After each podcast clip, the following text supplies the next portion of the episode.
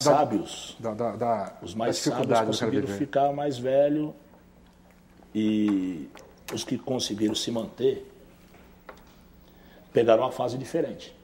Eles com certeza eles acham mais fácil hoje, os mais velhos. Eles acham mais fácil. E hoje é, você está falando sobre favela, né? Sobre vida dentro é. da favela. Sim. O que é uma favela? Como é que é uma organização de uma favela? A gente sabe que a favela precisa da organização. Como é a organização da favela hoje?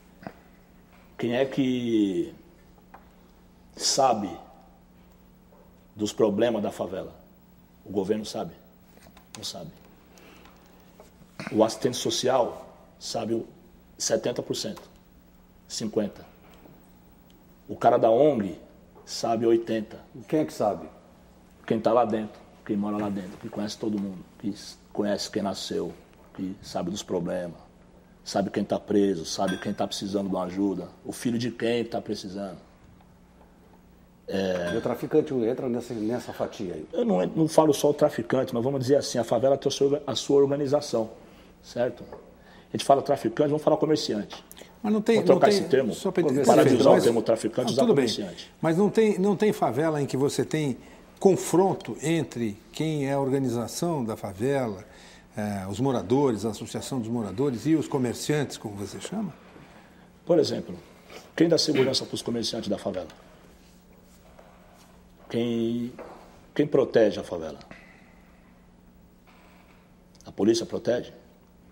São perguntas, né? Perguntas gera outras. Né? Eu estou uhum. perguntando, quem protege? Não sei. Você acha, então, você vê a coisa como se fosse uma guerra? Não vejo como guerra. Eu vejo como uma situação. Mas o traficante tá. protege de quem? Protege dele mesmo? Não, ele Porque protege do sistema, ele protege. Ele já é o, o, o, o, entre aspas, vocês chamam de traficante, chamam de comerciante. O cara que comercializa cocaína, vamos dizer assim, já abertamente, ou a maconha, ou qualquer outro tipo de ele é um comerciante. Como qualquer outro.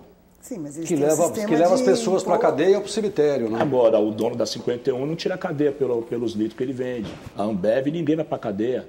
Toma quatro garrafas de cerveja, você vai ver se não bate o carro. Você vira o super-homem na marginal. Ele não vai tirar a cadeia. O filho dele não vai ficar manchado como filho dos presidiários.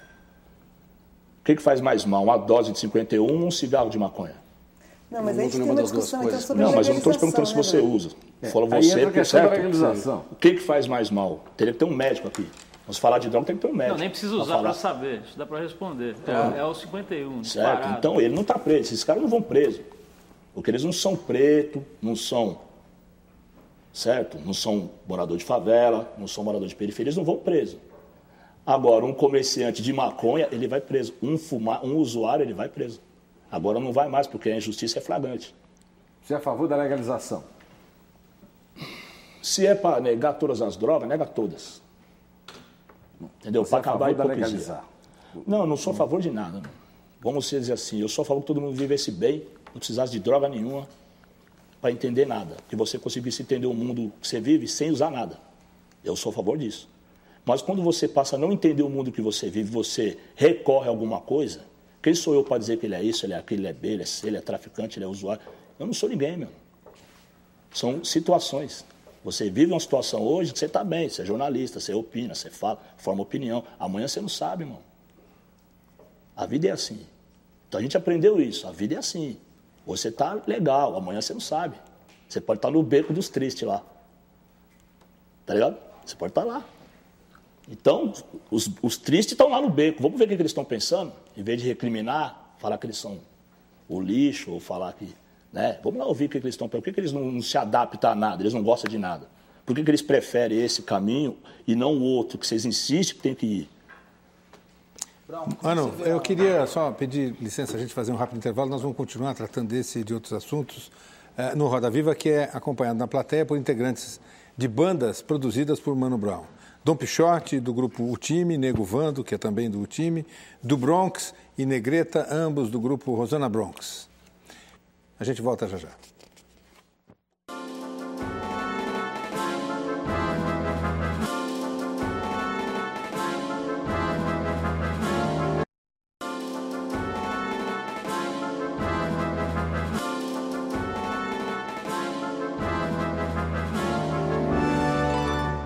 Estamos de volta com Roda Viva, que hoje em entrevista Mano Brown, do grupo Racionais MC.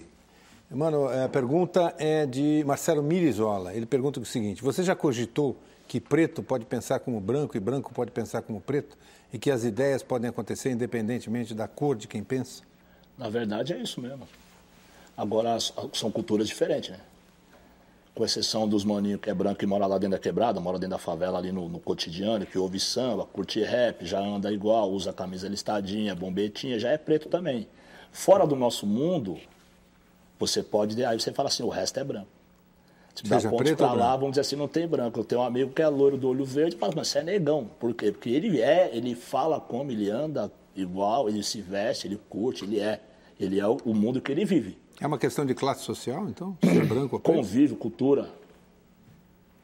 Não basta ser pobre também. Você pode estar, tá, sei lá, você pode estar tá lá convivendo e não gostar. Você pode estar tá vivendo lá e não gostar. Tem cara que mora lá dentro e vira polícia, justamente porque ele não gosta do que ele está